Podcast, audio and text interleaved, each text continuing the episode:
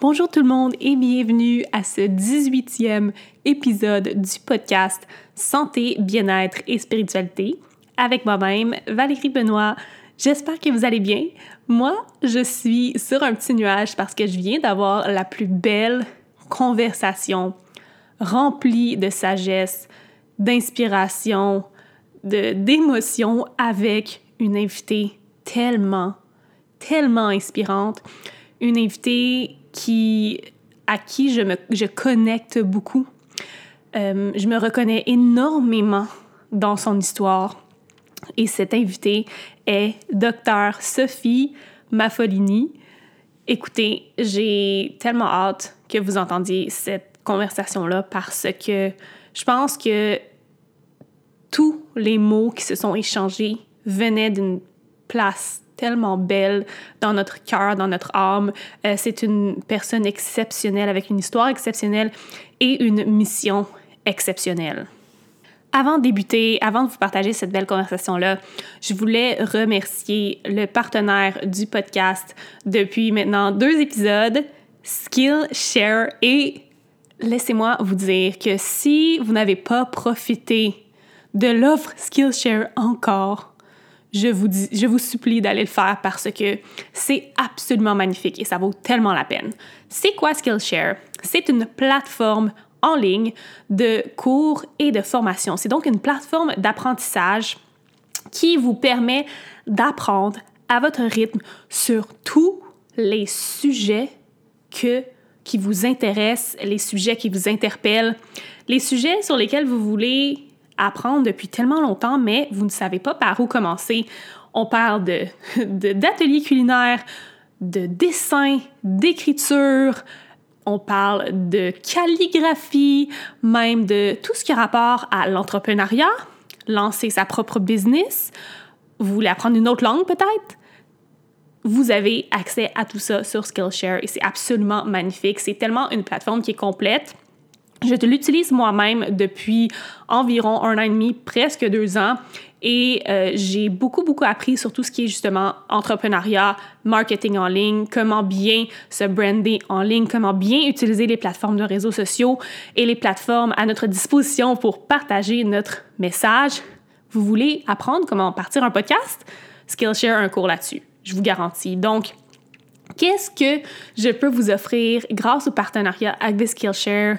En exclusivité ces deux mois complètement gratuits sur Skillshare, donc absolument aucun frais. Et vous avez deux mois, 60 jours où vous pouvez apprendre sur tout, apprendre gratuitement et vraiment sur tous les sujets qui vous passionnent, un accès illimité, un accès gratuit, donc ça vaut extrêmement la peine si vous n'avez pas profité déjà de cette offre-là, euh, je vous dis, ça vaut vraiment, vraiment, vraiment la peine. Et moi, Skillshare a changé ma vie. Euh, je suis une étudiante de la vie, donc je souhaite apprendre à chaque jour. J'adore apprendre de nouvelles choses et je suis entrepreneur à mon compte, ce qui veut dire que je fais tout par moi-même. Et je sais pas s'il y a des femmes qui m'écoutent en ce moment, ils se reconnaissent, mais on parle de la création jusqu'à tout ce qui est technique, technologique. Et je suis pas, je suis pas la top là-dedans. Et je réussis quand même. Merci à Skillshare qui a toutes mes réponses, toutes les réponses que j'ai besoin. Donc, pour ceux et celles qui seraient intéressés à obtenir deux mois gratuits, illimités sur Skillshare, le lien est directement dans les notes du podcast. Donc, vous cliquez là-dessus, vous vous inscrivez et vous avez accès immédiatement à de l'apprentissage gratuit et illimité. Donc, un gros merci à Skillshare d'être partenaire du podcast. Donc, qui est Sophie? Euh, quelle est sa mission? Eh bien, Sophie a la mission d'inspirer les humains à vivre consciemment, pleinement et heureux. Puis, elle adore partager ses trucs de santé, de méditation et de bien-être. Sophie est native de cette île au Québec et elle est diplômée de l'Université de Montréal en médecine familiale. Et depuis près de trois ans, elle pratique comme médecin généraliste dans le petit village inuit de Salouit dans le Grand Nord québécois. Donc, c'est une médecin qui a dû guérir elle-même parce que Sophie a souffert de troubles alimentaires. Elle adopte donc une approche holistique de la santé. Elle est également passionnée par la danse, la méditation, les voyages, la photographie, le fitness et en général les interactions humaines. Sophie vise à contribuer à un mode de vie où les médecins sont plus humains et la santé plus globale et à portée de tous. Sophie est également l'auteur du best-seller Méditer sans complexe, qui est un livre d'introduction à la pleine conscience et un livre absolument magnifique, imagé, qui va vraiment aider les gens justement qui recherchent euh, à débuter avec la méditation et la pleine conscience. Donc, sans plus tarder, je vous laisse sur ma magnifique et inspirante conversation avec Dr Sophie Maffolini.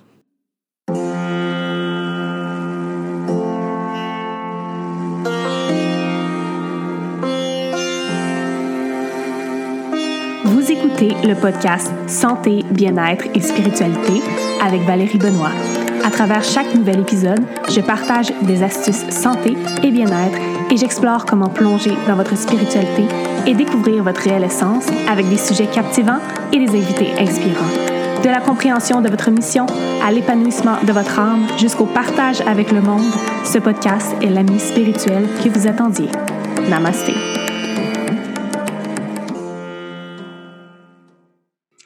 Bonjour Sophie, je suis super contente de te recevoir sur le podcast aujourd'hui. Comment ça va? Salut, je suis super contente aussi. Ça va vraiment super bien. Euh, belle énergie. Donc, euh, je suis super contente d'être là. Merci beaucoup. Ça va super bien, moi aussi. La première question que je pose à toutes mes invités sur le podcast, en fait, le nom de mon podcast, c'est Santé, bien-être et spiritualité. Donc, j'aimerais savoir en ce moment, dans cette saison de ta vie, c'est quoi une habitude santé, une habitude bien-être et une habitude spirituelle que tu intègres à ton quotidien? Bonne question. Je pense que je fais ça tout en même temps, euh, donc tout ensemble. Et c'est ma routine matinale, donc c'est vraiment euh, super précieux pour moi. Et là, je me suis vraiment euh, dit, OK, je le fais tous les jours, puis juste en, d'être vraiment comme, OK, je stick to it, je suis vraiment commit euh, à ma routine matinale. Ça fait vraiment toute la différence. Donc, qu'est-ce que je fais? Euh, je me lève le matin, donc vraiment plus tôt euh, que d'habitude. Donc, je me prends deux heures pour ma routine matinale, deux à même trois heures là, dernièrement. Mais je vous dis, même si ça a l'air de prendre du temps, puis oh my god, j'ai pas le temps de faire ça, on gagne vraiment beaucoup de temps dans notre journée à faire ça. Donc, qu'est-ce que je fais présentement dans les derniers euh, jours? C'est une heure de méditation. Euh, une heure d'hypnose. Donc, euh, je fais euh, différentes hypnoses guidées. Et ensuite, je, fais mon sport aussi. Donc, j'ai pas. on habite un petit peu loin du gym. Donc, je fais des petits exercices moi-même avec mon tapis de yoga dehors. Ce matin, je l'ai fait. C'était vraiment chouette. Je l'ai fait devant la mer avec mon tapis de yoga. vraiment nice au soleil. Donc, je fais ça. Je fais aussi de l'écriture.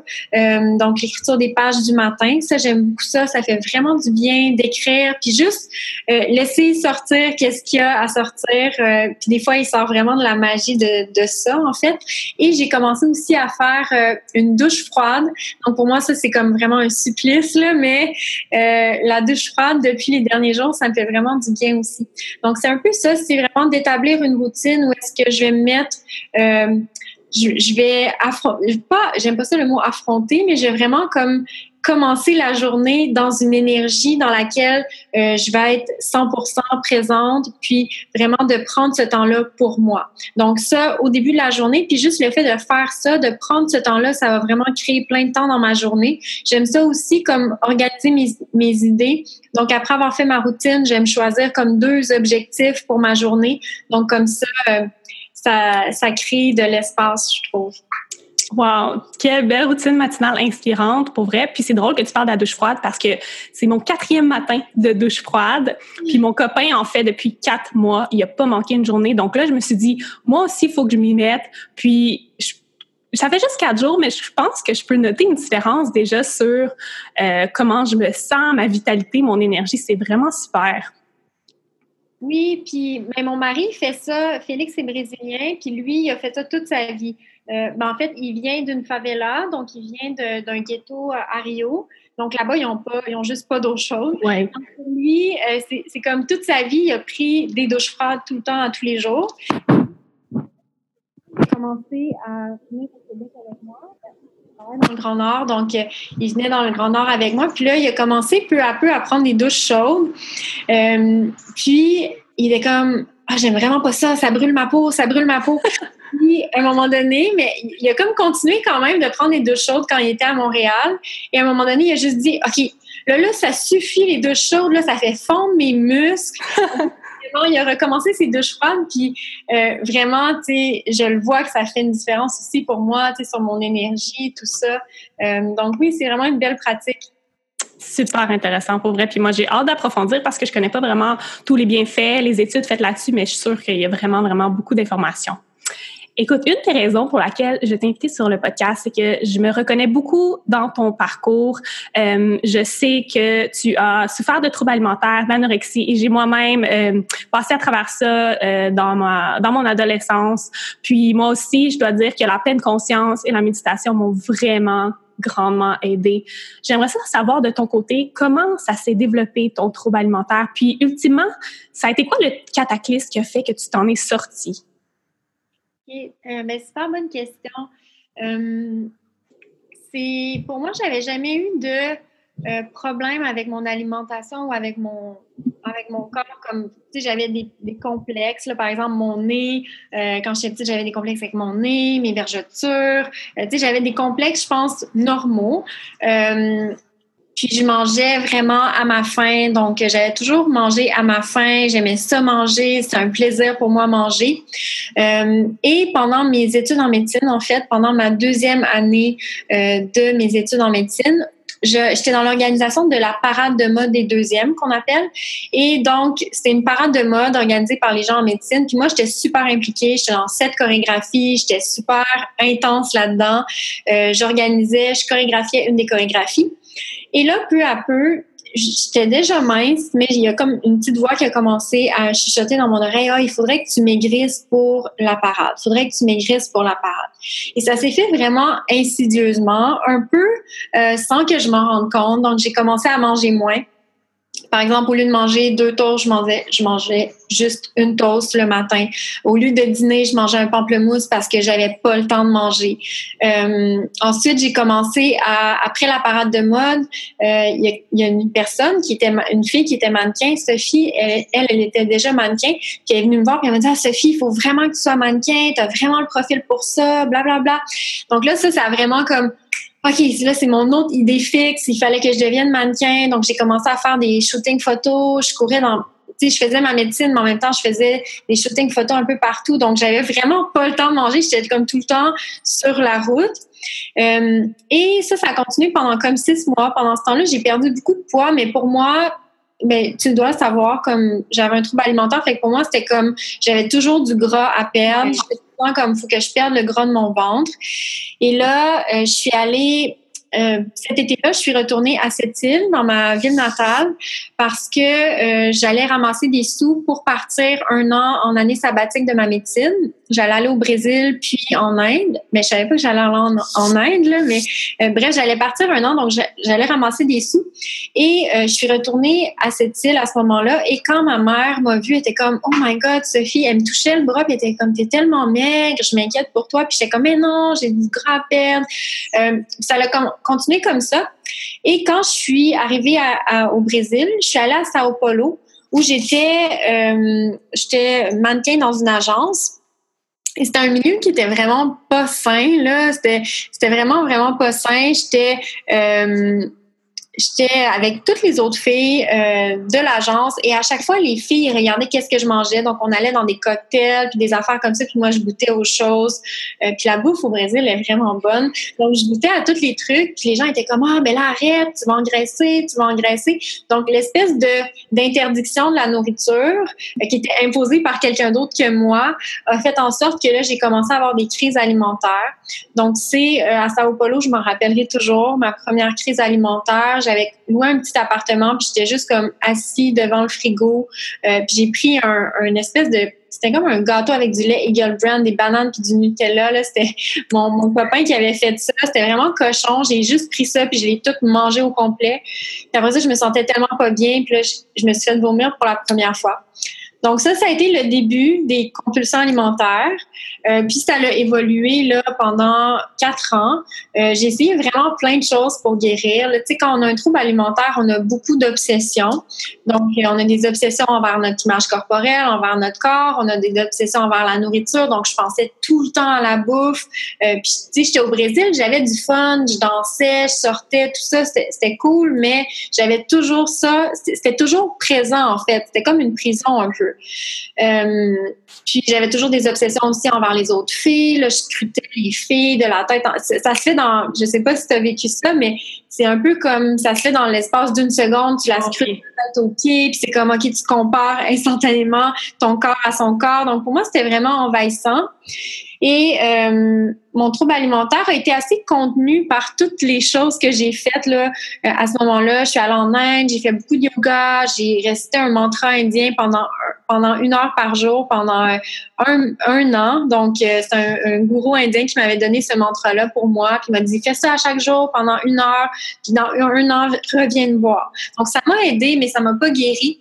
Puis euh, j'ai fait une formation professionnelle de yoga et pendant ma résidence en médecine, c'est vraiment à ce moment-là que mon niveau de stress a super augmenté et en même temps, mon trouble alimentaire a aussi euh, vraiment empiré. Donc, j'ai commencé à avoir des compulsions alimentaires à tous les jours euh, et euh, j'ai commencé à avoir des douleurs dans mon corps aussi. Donc, il a vraiment fallu que j'atteigne le bas fond, le fond du baril. Puis ça, ça s'est produit. C'était au mois de février, je m'en souviendrai toujours, en 2012. J'étais dans ma chambre de garde à l'hôpital, puis j'étais de garde en pédiatrie à ce moment-là. Puis c'était ma première journée de garde et je capotais. J'étais comme, oh my God, les bébés, je connais rien aux bébés. Puis j'étais juste comme, puis j'étais toute seule de, de résidente pour la journée parce que c'était une journée fériée. Puis ça avait été super occupé. J'avais pas dormi. J'avais comme peur du téléphone de garde. Puis euh, à ce moment-là, j'avais juste un film qui jouait. À chaque fois que je me retrouvais dans ma petite chambre de garde, qui était vraiment dépressive, genre tout en briques blanches, super froid, un oreiller en plastique, c'était genre vraiment pas nice. Puis là, j'avais un film dans ma tête. Puis ce film-là, ben, c'était toujours le même film. Puis à la fin, je me suicidais.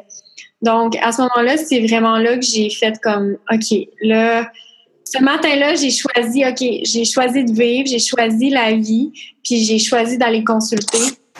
Donc, euh, c'est comme ça un peu, euh, ça c'est mon histoire euh, avec le trouble alimentaire, mais le fond du baril, ça a été aussi le, la place où la lumière est arrivée, je dirais.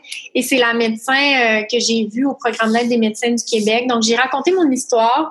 Puis elle me disait, euh, mais là, Sophie, je pense qu'il faut que tu arrêtes. Il faut que tu arrêtes ta résidence pour un moment. Tu sais.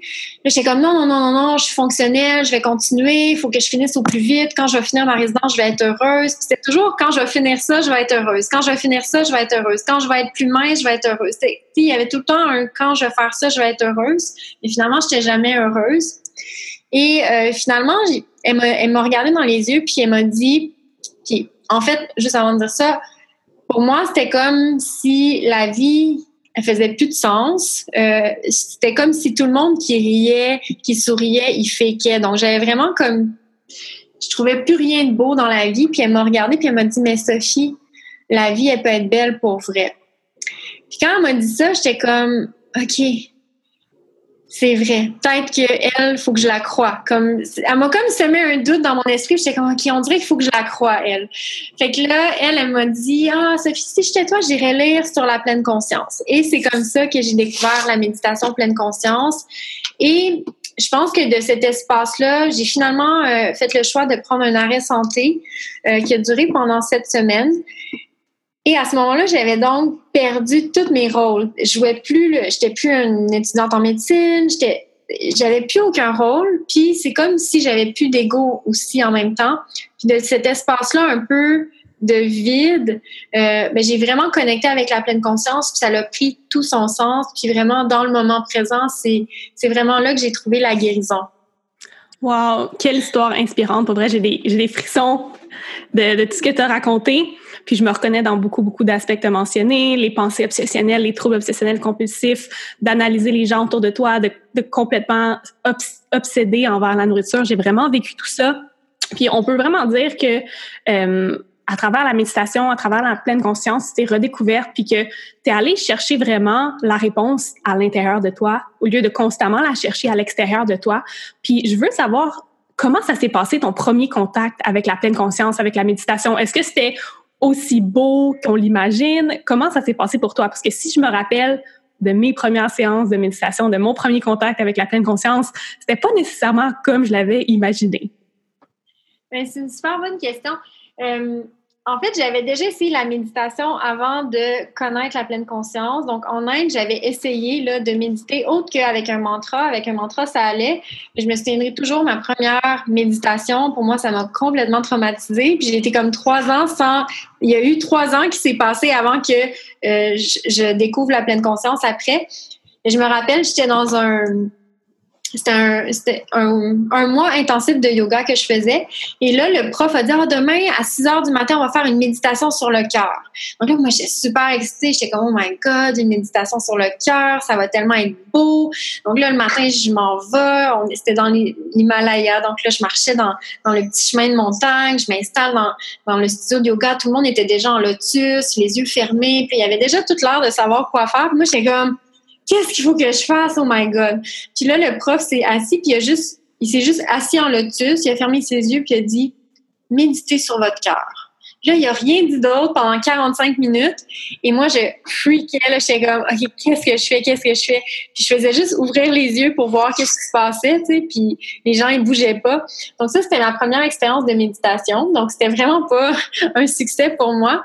Mais euh, la pleine conscience, c'est après cette visite-là avec le médecin, euh, je suis allée à la librairie. Puis en fait, mon processus de guérison a été vraiment comme une toile d'araignée magique où euh, toutes les choses, toutes les personnes arrivaient au bon moment, les livres. Euh, donc c'était vraiment vraiment magique. Et je suis allée à la, je suis allée à la librairie et je suis tombée sur le livre de Christophe André qui est Méditer jour après jour. Je ne sais pas si tu l'as déjà lu. Non, jamais lu. C'est un super beau livre, c'est un livre imagé. Euh, euh, donc, j'ai ouvert ce livre-là et j'avais déjà lu des choses justement en Inde. J'avais lu sur le pouvoir du moment présent de Cartolé, mais ça avait pas, j'avais comme pas connecté. J'étais comme ok, regardez les sensations dans mes mains là, c'est bien beau là, mais comme qu'est-ce que je fais avec ça? J'avais déjà lu là-dessus, mais j'avais pas vécu la pleine conscience. Et quand j'ai commencé à lire Christophe André, pour moi ça comme, ça s'est juste comme aligné comme une évidence. C'était comme ben oui, le moment présent puis je me rappelle à ce moment-là de ma première, c'était comme une espèce d'éveil, si je peux dire. Euh, c'était une journée au mois de mars, c'était juste au début de mon, mon arrêt euh, santé. Et c'était un mois de mars un peu bizarre à Montréal, mais spécial, euh, où il faisait vraiment, vraiment chaud. Et cette journée-là, il faisait comme 26 degrés. Je me rappelle cette année-là, je pense 2013, ça se peut, ou 2014? 2012. 2012, oui. Oui, non, c'était incroyable. Puis j'étais un peu sans domicile fixe parce que j'avais loué, j'étais pas supposée d'être en arrêt santé, fait que j'avais loué mon appartement à quelqu'un. Euh, parce que je faisais ma résidence en Gaspésie. Donc là, j'ai appelé mon ami euh, Rolando qui habite au Vieux-Port. J'ai dit, ah, je peux-tu venir rester chez vous? Je suis comme sans domicile. Puis il était comme, oui, oui, viens. Donc là, j'habitais chez lui au Vieux-Port. Et là, je sors au Vieux-Port avec euh, mon kit pour courir, mes écouteurs. Puis là, je mets une toune de Coldplay. C'était Vida la, Viva la Vida. puis il y avait cette journée-là absolument incroyable le soleil sur ma peau, l'odeur du printemps. Puis là, c'est juste comme je suis juste présente, j'ai juste été présente, vraiment entièrement au moment présent. Puis je me suis mis à courir, mais pour la première fois, vraiment pour la première fois de ma vie, je courais pas pour perdre du gras sur mon ventre, je courais juste pour courir, juste pour le plaisir d'être en mouvement. Et là, je me suis juste mis à courir, puis je sentais comme toutes les muscles de mon corps, je sentais mon, mes abdomens, je sentais ma respiration, je sentais ma connexion avec le soleil, avec les oiseaux qui chantaient, avec mes pieds sur le sol. Puis j'ai juste couru, puis couru. Tu sais, d'habitude, je courais genre 10 minutes, puis j'étais « Oh my God, je vais mourir, c'est mon plat de courir. » Mais là, j'ai couru pendant une heure et demie sans arrêter, puis j'étais même pas fatiguée.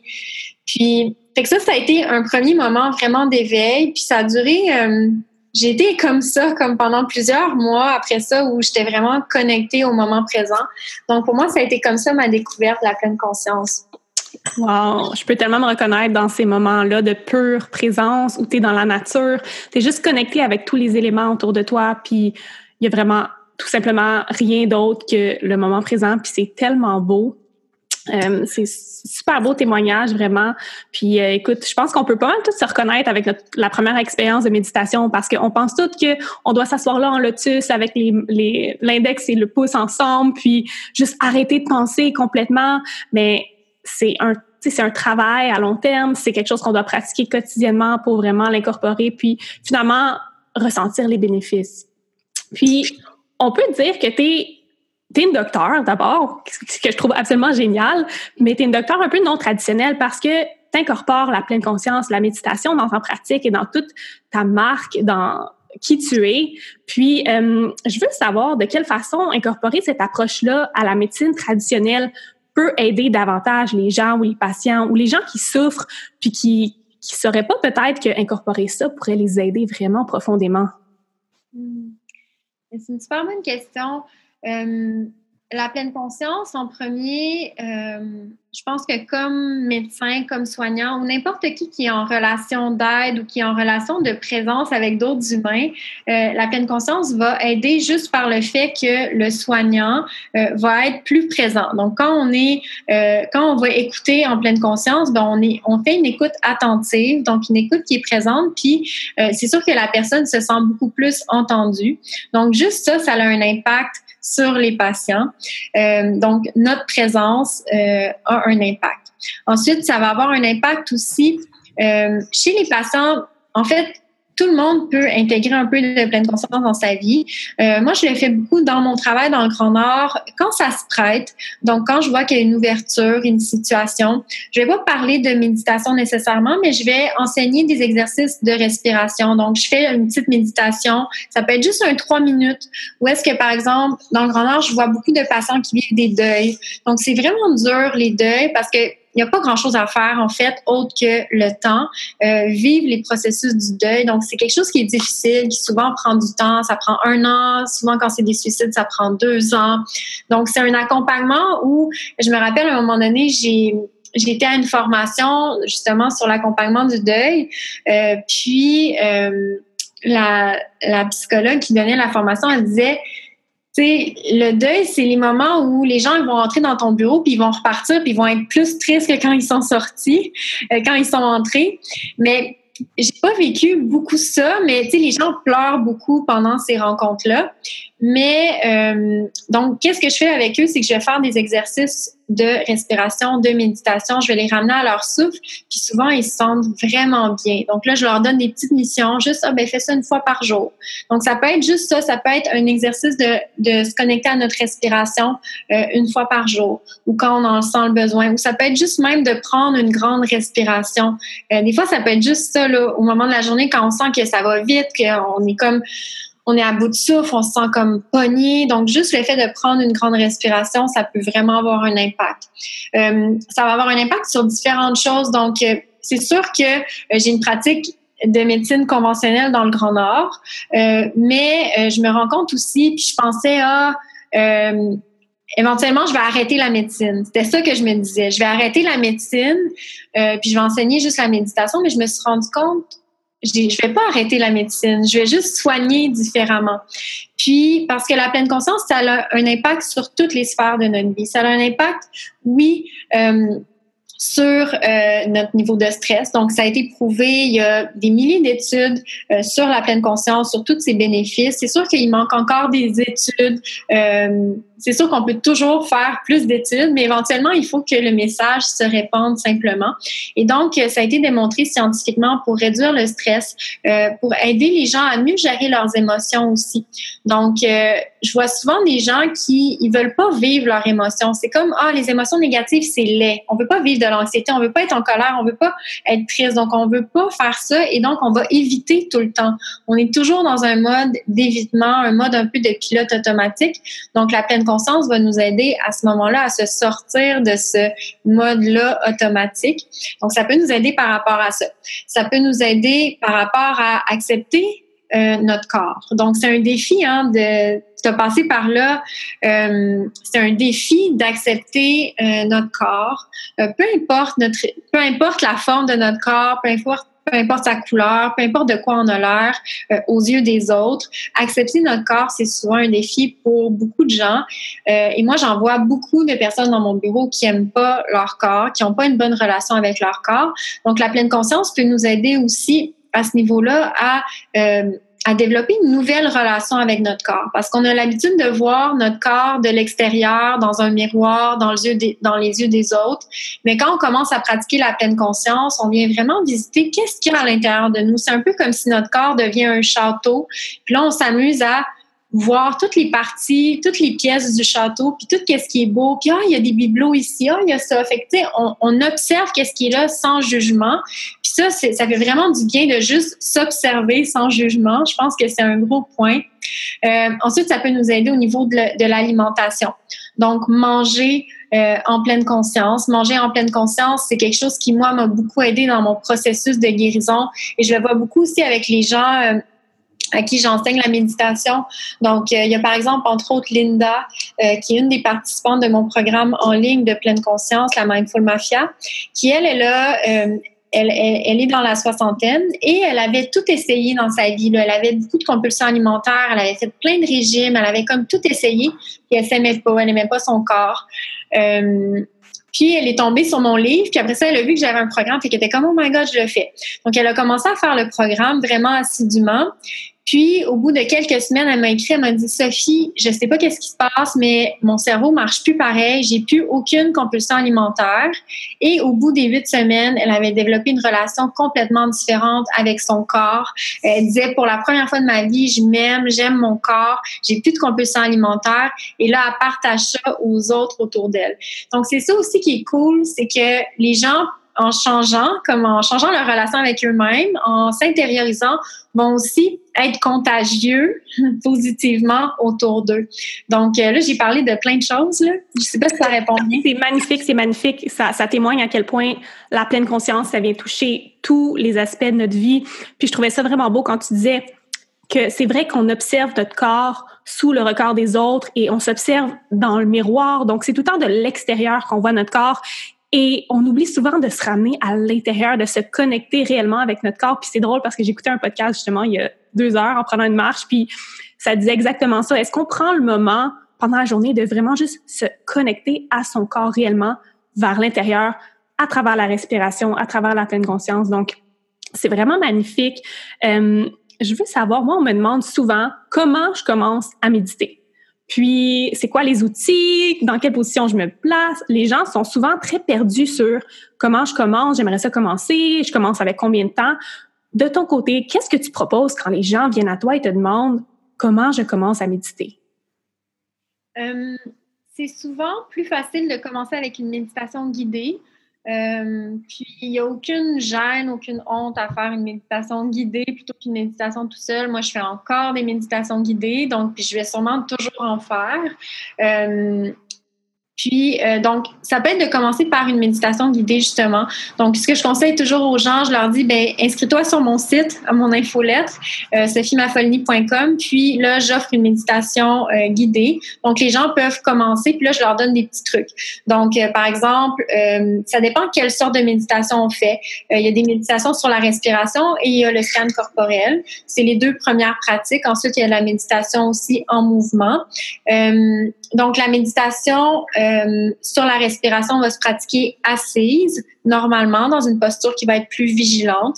Euh, puis on peut être confortable. Donc, il faut pas être ready. Euh, on peut mettre nos mains, on peut les déposer sur nous, vraiment relax, là, qu'on soit dans une position qui est fière, mais qui est aussi confortable. on ferme les yeux et c'est simplement de suivre les indications de la, de la voix qui nous guide. Donc, ça, c'est pour la méditation sur la respiration assise. Et le scan corporel, c'est une pratique qui, ça, c'est une des pratiques qui, moi, a vraiment changé ma relation avec mon corps. Euh, puis, quand j'ai commencé à pratiquer le scan corporel, j'étais juste comme, OK, je veux juste faire des scans corporels toute la journée. Genre, j'étais tellement bien dans mon corps que je voulais juste tout le temps méditer. Euh, donc, euh, un scan corporel, c'est une méditation qui se fait coucher où est-ce qu'on va visiter consciemment chaque partie de notre corps, puis observer quelles sont les sensations qui s'y trouvent. Donc ça, c'est une autre technique de méditation. Puis pour les gens que ça intéresse, euh, ça, je pourrais, euh, je pourrais te l'envoyer, là, le lien, mais j'ai fait un petit défi d'initiation à la méditation de sept jours, donc avec euh, sept méditations de sept minutes pour commencer. C'est un petit défi, c'est gratuit. Donc, si ça vous tente aussi, comme ça, je vous guide pas à pas pour sept jours. Super. On va mettre ça dans les notes du podcast. Je suis sûre qu'il y a beaucoup, beaucoup de gens qui vont être intéressés à l'essayer. Puis moi aussi, j'adore les scans corporels. C'est probablement ma méditation préférée parce que je viens sentir tous les picotements partout dans mon corps, la chaleur, puis je me sens vraiment bien dans mon corps. Donc, pour vrai, les scans corporels, si vous avez jamais essayé ça, c'est une excellente première méditation. Tu as parlé tantôt que tu travailles dans le Grand Nord, ce que je trouve super. Puis pour vrai, j'adore quand tu publies sur Instagram des photos du Grand Nord parce que c'est tellement des paysages qu'on n'est pas habitué de voir, puis c'est tellement différent de partout ailleurs dans le monde. Puis euh, j'aimerais ça savoir la vie dans le Grand Nord, la pratique de la médecine dans le Grand Nord, comment ça se passe, puis surtout, c'est quoi les plus grandes réalisations euh, que tu fais de vivre là-bas? C'est quoi les plus gros euh, aha moments, si on peut dire, de, de vivre dans un coin de pays qui est si différent? Super question. Euh, le Grand Nord, c'est une partie, euh, c'est un peu un jardin secret pour moi euh, encore. J'en parle plus ouvertement. Ça a été, ça fait cinq ans et demi que je travaille là-bas. C'est, quelque chose qui est dur à partager pour quelqu'un qui est jamais allé dans le Grand Nord. Donc, c'est vraiment, tu sais, il y a des gens qui me posent des questions, puis ah, comment ça te prend de temps en auto de rendre Non, non, non, c'est pas en auto. Là, ça, m'a pris pour me rendre, pour descendre de Salouit. La dernière fois, ça m'a pris 16 heures en avion. Donc, c'est vraiment comme un autre monde. Les gens ont aucune idée, donc c'est difficile un peu de parler du Nord. Euh, la vie dans le Grand Nord, c'est comment euh, Ben c'est euh, c'est à la fois très simple parce qu'il y a rien. Il y a comme pas de distraction, il y a pas de, il y a pas vraiment de moyens d'évitement. Donc c'est vraiment la vie simple, mais en même temps c'est compliqué parce que on n'a pas l'eau courante. donc l'eau est venue est est déposé dans nos maisons par des camions. Euh, ensuite, il y a un sewage qu'on appelle, donc c'est un camion qui vient chercher euh, le, qui vient chercher comment on dit ça, les excréments. Donc quand quand il n'y a plus d'eau ou quand le sewage est plein, on n'a pas d'eau. Donc ça, c'est des choses qui peuvent arriver dans le Grand Nord. Euh, ensuite, il y a les éléments, donc la température, comme tout est vraiment intense. Euh, à Salouit en particulier, il y a des gros vents, donc des vents qui vont jusqu'à 180 km heure, donc des blizzards. Euh, dans ce temps-là, comme on, va juste à la clinique puis on, retourne, on retourne chez nous. Donc il y, a, la difficulté des éléments.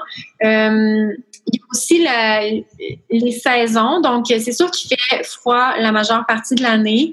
Euh, donc, euh, à l'automne, l'automne est très difficile parce que la, lumière baisse euh, rapidement. Et pendant l'hiver, on a environ 5 heures de clarté. et à partir du printemps, là, ça commence à devenir plus le fun parce que les journées allongent et ça, ça fait du bien au moral. mais c'est sûr que les températures sont difficiles. L'été, j'aime ça être là parce qu'il fait comme jour toute la, toute la journée. Donc ça, c'est pour moi, c'est le fun pour l'énergie. Euh, donc ça, c'est un peu euh, au niveau euh, météo, etc. Euh, sinon, là-bas, c'est une vie qui est très simple. Donc, je fais comme un triangle entre la clinique, chez nous, puis le gym. Donc, je fais ce petit triangle-là, puis c'est comme 200 mètres. Là. Je bouge pas vraiment de là. Et souvent, je vais faire des sorties en quatre roues quand il fait beau avec Félix, mon mari. Donc, on va se promener en quatre roues, dans la toundra, tout ça. Mais là, pour la première fois, l'année passée, il a commencé à avoir euh, beaucoup d'ours polaires qui sont descendus avec les réchauffements climatiques. Donc, on a eu une dizaine d'ours polaires qui sont venus autour du village. Il y en a un qui a euh, pourchassé une de mes collègues et amies. Donc, c'est vraiment fréquent. Donc là, je me sens comme plus prise parce que c'est comme si on peut plus vraiment aller dans la toundra. C'est un peu comme si le territoire reprend ses droits, si je peux dire. Donc, euh, donc là, je me sens un peu plus, OK, on est vraiment prudent, on sort plus beaucoup. Euh, mais sinon, j'aimais ça aller dans la toundra, euh, comme méditer dans la toundra, donc me connecter au lichen. C'est vraiment comme une belle sensation. Euh, et donc ça, c'est pour la vie en général. Et sinon, la pratique médicale, c'est une pratique qui est vraiment différente. Donc, c'est un dispensaire.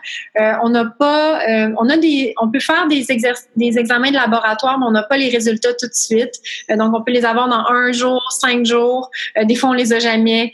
ensuite, on n'a pas de radiographie qui est sur place normalement, sauf quand il y a des épidémies de tuberculose. Comme là, présentement, il y a une grosse, un gros dépistage massif de tuberculose. Donc là, on a des radiographies sur place, mais sinon, on n'en a pas. Donc, c'est vraiment une pratique médicale qui est euh, intuitive, euh, où est-ce qu'on doit vraiment se fier à notre jugement clinique, à euh, notre questionnaire avec le patient, à notre examen physique. Et donc, c'est une médecine que moi, j'aime parce que c'est c'est vraiment, ça nous ramène vraiment à l'essentiel et au contact humain. Puis, euh, je fais vraiment de tout. Donc, je fais du sans rendez-vous, je fais des urgences mineures, des urgences majeures. Euh, tu sais, j'ai des patients euh, qui ont eu des traumas crâniens, qui se sont fait démolir le crâne avec des coups de marteau. tu sais, on a ce genre de choses-là. on a beaucoup d'accidents, de quatre roues, etc., des convulsions. je fais des visites à domicile. Il y a beaucoup de santé mentale aussi. Donc, 50% de ma pratique, c'est entourant la santé mentale.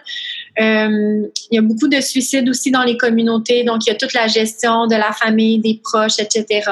Donc, c'est une pratique qui est vraiment variée, là. C'est vraiment drôle parce que c'est à Salouit que tu dis que tu es, hein? Mm-hmm. L'amoureux à ma sœur euh, a été euh, policier à Salouit pendant un an, je crois. Ah oui? Oui, oui. Je que je le connais parce que... Peut-être, oui, parce que je pense que c'est pas un... Il ne doit pas avoir beaucoup, beaucoup de monde. Non, non. Ben, c'est vraiment une vie complètement différente. Puis je trouve que c'est un, un beau contraste que tu nous témoignes de ça parce que des fois, on va souvent un peu. Euh, je veux dire, on va prendre pour acquis certaines choses qu'on a dans notre quotidien, tout ça, puis de voir que d'autres parties du monde qui sont peut-être pas si loin que ça de nous, quand on y pense, euh, c'est une vie totalement différente. Euh, tu es l'auteur du best-seller Méditer sans complexe, qui est un livre absolument magnifique qui a inspiré vraiment de nombreuses personnes à débuter la pleine conscience et la méditation. Ma première question, je veux savoir d'où vient le titre, parce que moi, je trouve que c'est absolument magnifique, mais je veux savoir c'est quoi euh, ta, définition du titre, Méditer sans complexe? oui. En fait, le titre, euh, moi aussi, je l'aime full. en fait, quand je cherchais le, titre du livre, euh, j'avais écrit, j'avais comme brainstormé plein de noms, euh, j'avais comme une grosse liste d'une vingtaine de noms, puis là, j'avais envoyé ça à mon éditrice, puis tout ça. Mais c'était comme jamais clair, puis là, le livre était comme pratiquement tout écrit, puis j'avais pas encore le titre. Euh, je me rappelle, on j'étais dans le Grand Nord, justement, à ce moment-là, puis c'était vers la fin de l'été, donc juste pour te parler un peu du processus d'édition, j'ai écrit le livre jusqu'au courant de l'été, puis j'ai remis mon manuscrit final euh, en octobre 2017. Et après ça, il y a le processus d'édition en novembre 2017 et ensuite euh, la publication au printemps l'année passée. Et donc, euh, c'était vers la, la, fin de l'été, le livre était comme presque déjà écrit. Et là, j'avais pas le titre du livre. Et je me suis dit, OK, Là, je me suis dit, ben, je vais me coucher, puis demain, je vais avoir vraiment comme le, le titre du livre va, va m'apparaître. J'étais comme, demande à l'univers, là, c'est ça que je veux. Donc là, je me couche, puis le lendemain matin, je sais pas pourquoi, mais je suis retournée dans euh, des questionnaires que j'avais fait faire à des participants de mon programme de méditation. Donc, je suis retournée dans ces questionnaires-là, mais ça faisait longtemps, là, ça faisait comme deux ans que j'avais fait faire ces questionnaires-là. Donc, je, retourne lire les questionnaires. Et là, je lis le questionnaire de Jacques, euh, Jacques qui est un, un, des anciens participants de, de mon programme, et il m'écrit Merci Sophie de m'avoir enseigné la méditation sans complexe. Là, je lis ça, je suis comme, ah, la méditation sans complexe, c'est tellement hot. Puis là, j'ai comme méditation sans complexe, méditation sans complexe, c'est vraiment bon. Puis là, j'ai parlé de ça à mon éditrice, j'étais comme, OK, je pense que j'ai le titre, là, faut que ça soit méditation sans complexe parce que ça fait tellement de sens avec, euh, premièrement, euh, ben, mon histoire personnelle, le fait que j'ai guéri de l'anorexie par la méditation. Euh, puis ça fait aussi tellement de sens parce que souvent on va commencer à méditer puis on veut que tout soit parfait. Puis il y a beaucoup de gens qui commencent pas à méditer parce qu'ils se disent ah, je sais pas comment faire donc je vais juste pas en faire. Donc est-ce qu'on peut juste commencer quelque chose de manière imparfaite puis juste se lancer avec l'esprit du débutant perpétuel? Donc c'est un peu de là qui est venu le sans complexe. c'est vraiment magnifique. Moi, c'est une des choses qui m'a attirée vers ton livre parce que, étant une perfectionniste, personnalité type A, je veux dire, sûrement que tu comprends ça, on a l'impression qu'on doit toujours être parfaite dans qu'est-ce qu'on débute. Et la méditation, ça a été un peu le cas pour moi quand j'ai commencé il y a quelques années, avant de me rendre compte que il fallait méditer sans complexe. Euh, je veux savoir, est-ce qu'il y a un autre livre qui s'en vient bientôt? Oui, euh, donc euh, ben, bientôt dans le monde de l'édition, c'est comme dans ouais donc c'est quand même bientôt. Euh, donc ça va être euh, au printemps, euh, ça va être avril 2020 officiellement, avril 2020 mon prochain livre. Et en fait ça va être un livre dans la même veine que Méditer sans complexe, mais ça va être sur l'anxiété. Donc ça va être l'anxiété sans complexe. Et pourquoi? C'est parce que je me suis rendu compte avec tous les participants de la Mindful Mafia et tous les gens qui, toutes les personnes qui m'écrivent à chaque jour sur les médias sociaux, je me suis rendu compte que l'anxiété, c'était vraiment le sujet de l'heure. Donc, tout le monde euh, a l'air anxieux, tout le monde se sent anxieux. Et juste pour te dire, euh, j'ai fait un, webinaire, une conférence en ligne sur l'anxiété euh, qui s'appelle aussi l'anxiété sans complexe et il y a plus de 9000 personnes qui se sont inscrites. Donc, ça touche tellement de monde. Donc là, je me suis dit, j'en ai parlé à mes éditeurs, puis c'était pas ça le livre que je voulais faire, que je pensais faire au début, parce qu'on s'était dit que mon prochain livre, ça serait sûrement sur les troubles alimentaires, sur un, qu'il y aurait un peu plus mon histoire personnelle dedans, tout ça. Mais ça, c'est, ce livre-là, c'est vraiment comme manifesté, là. C'est venu comme une évidence qu'il fallait que ce soit celui-là je pense que c'est tellement une bonne idée parce que, comme tu dis, l'anxiété, c'est comme le fléau, le mal en ce moment de la société. Puis il y a tellement, tellement de monde qui en vivent. Je pense qu'on en vit tout un peu de notre manière, mais c'est vraiment le mal de, l'humanité en ce moment. Donc, je pense que ça va, comme méditer sans complexe, ça va vraiment aider beaucoup, beaucoup de gens. Super hâte de lire ça quand ça va sortir. La dernière partie de l'entrevue podcast, je fais tout le temps des petites questions en rafale. Donc, c'est vraiment simple. Tu réponds euh, avec la première réponse qui te vient en tête des petites questions toutes simples. Donc, je vais sortir ça. Première question. Es-tu plus océan ou montagne? Océan. Es-tu plus café ou thé? Thé. Es-tu plus sucré ou salé? Sucré, mais euh, à mon grand mal. si tu étais une couleur, laquelle serais-tu? Blanc. Ton signe astrologique? Je suis vraiment curieuse. Bélier, ascendant lion, puis lune en sagittaire. Wow! Fait que t'es que du feu. Ouais, que du feu. j'ai fait, euh, je sais pas si tu connais Josiane Sarrazin Côté. Oui, oui. J'ai fait, euh, mais c'est mon amie, puis j'ai fait avec elle, elle, m'a lu ma carte du ciel, puis elle était comme, OK, Sophie, t'as comme juste du feu dans ta carte du ciel. C'est vraiment intense. C'est fou. Moi, j'ai juste de l'eau et euh, de l'air dans ma carte du ciel. Ouais, j'ai aucun feu, aucune terre, donc euh, je suis très up in the air, ouais, vraiment. Euh, le livre que tu lis en ce moment, si on lit un. C'est, je lis ici, c'est un livre en portugais, en fait. Oh. C'est Comment se torner un leader servidor? Ça veut dire comment, comment devenir un leader au service? Donc, c'est ce que tu es en train de lire? La personne qui t'inspire le plus dans ta vie. une bonne question. Je dirais que c'est Félix, mon mari. Parce qu'il y a, euh, y a cette euh, sagesse vraiment profonde, comme naturelle, euh, que j'ai besoin de tellement travailler pour atteindre. Donc, oui, il m'inspire beaucoup. Puis par sa simplicité, son bonheur vraiment simple, sa satisfaction avec peu, mais sa, sa grande lumière juste par sa présence. Oh, c'est magnifique ça. Qu'est-ce qu'on serait surpris d'apprendre à ton sujet? Euh, je danse le zouk brésilien plusieurs fois par semaine au Brésil, donc c'est ma passion. Ah. Ben, je pense que vous, me suivez euh, sur les, médias sociaux, donc ils le savent. Euh, donc peut-être qu'il faut que je dise quelque chose d'autre. Euh, je viens de cette île. ah, tu vois, ça, je savais pas. je suis surprise. Est-ce que tu as un animal totem? Ou sinon, quel est ton animal totem si tu en avais un? C'est une bonne question. Un animal totem.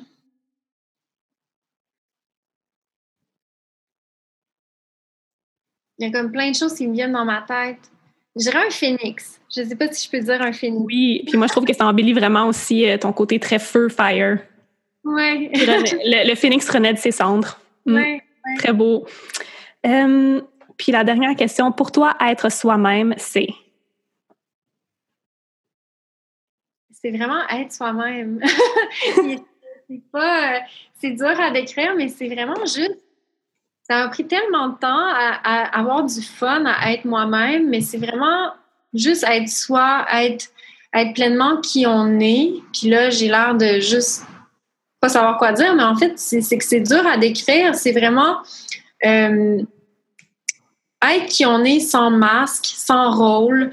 Euh, c'est euh, revenir vraiment à à tout ce qui est à l'intérieur de nous, accepter toutes les parties de nous, les parties qui sont lumineuses, les parties qui sont les plus sombres.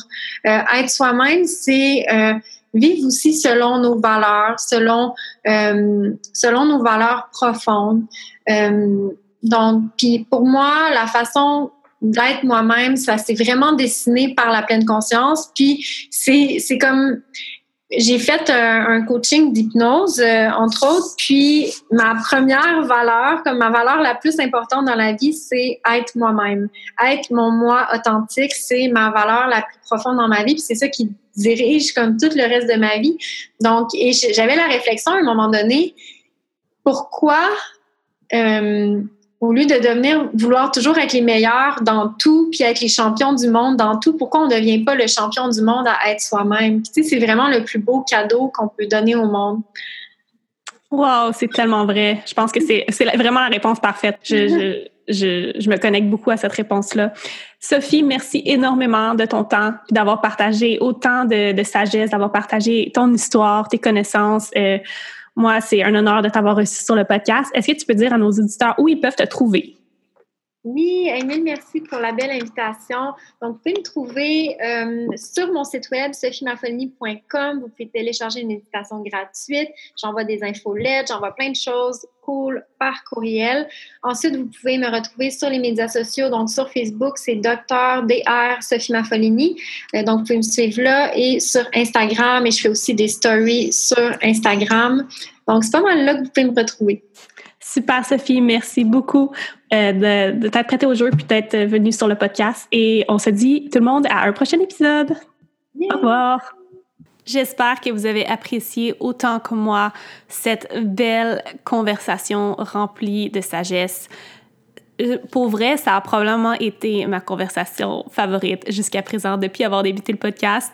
Et euh, Sophie et moi avons parlé post-enregistrement et on est d'accord qu'elle doit revenir dans le futur sur le podcast pour parler de peut-être d'un sujet, mais plus en profondeur. Donc, aller vraiment plus en profondeur sur un sujet euh, par rapport à la pleine conscience, à la méditation, à l'anxiété, parce que comme vous avez remarqué, elle a un livre qui sort très bientôt sur l'anxiété, qui est un phénomène beaucoup trop présent dans la société. Donc, j'ai vraiment hâte qu'elle revienne déjà et d'ici là, on va continuer à la suivre sur ses réseaux sociaux.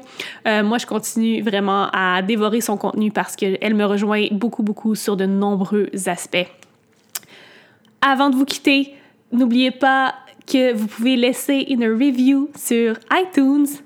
Et en échange de votre review 5 étoiles, je vous donne complètement gratuitement mon petit guide d'introduction à la pleine conscience 15 jours vers l'âme d'une valeur de 29,99 C'est super simple. Tout ce que vous avez à faire, c'est cliquer sur le 5 étoiles. Ensuite, vous écrivez votre message, vous prenez un petit screenshot et vous me l'envoyez à mon adresse courriel hello à et je vais vous donner en cadeau mon petit guide totalement gratuitement pour vous remercier. Lorsque vous laissez des reviews sur iTunes, ça aide énormément le podcast à monter dans le palmarès iTunes, à se faire découvrir et ultimement, c'est ce qui fait que je continue à le faire parce que beaucoup, beaucoup de femmes et de nouvelles femmes l'écoutent à chaque semaine et ça me fait toujours vraiment, vraiment plaisir. Si vous avez écouté le podcast également, avant de quitter, prenez un petit screenshot du podcast sur l'application où vous l'écoutez et publiez-la sur votre story Instagram en nous taguant Sophie et moi Donc, à commercial Sophie Maffolini et à commercial Val Benoît. Ça va nous faire super plaisir de voir que vous écoutez notre podcast et bien sûr de discuter avec vous, de prendre les suggestions pour de futurs épisodes, de répondre à vos questions. Bref, ça me fait toujours chaud au cœur de voir que vous écoutez le podcast. Donc, continuez à faire ça. Sinon, je veux vous souhaiter une magnifique journée, soirée, peu importe quand vous écoutez ce podcast-là. Je vous envoie toute mon énergie positive, toutes mes vibrations, tout mon amour, toute ma lumière. Et on se dit à un prochain épisode. Namaste.